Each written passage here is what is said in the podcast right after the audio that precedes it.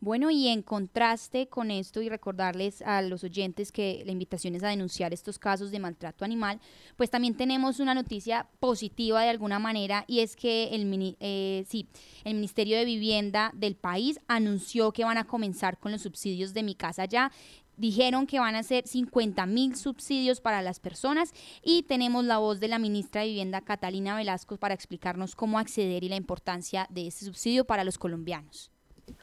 Arrancamos el 2024 con buenas noticias para las familias colombianas. El próximo 2 de febrero comenzarán las asignaciones de Mi Casa Ya y el lunes 22 de enero abriremos la plataforma para cargar los documentos.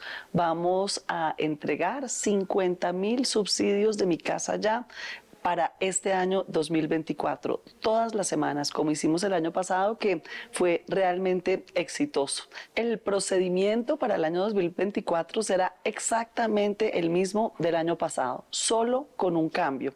Ya el avalúo que se exige a las empresas constructoras no va a ser de 85%, sino de 70%. Esto conviene para agilizar los procesos de asignación de subsidios y realmente es una mejora. Todo lo demás es exactamente igual. Al año pasado se mantiene la aplicación de la encuesta CISB. Bueno, así es, ya escuchamos sobre el tema de los subsidios para que las personas puedan acceder a ellos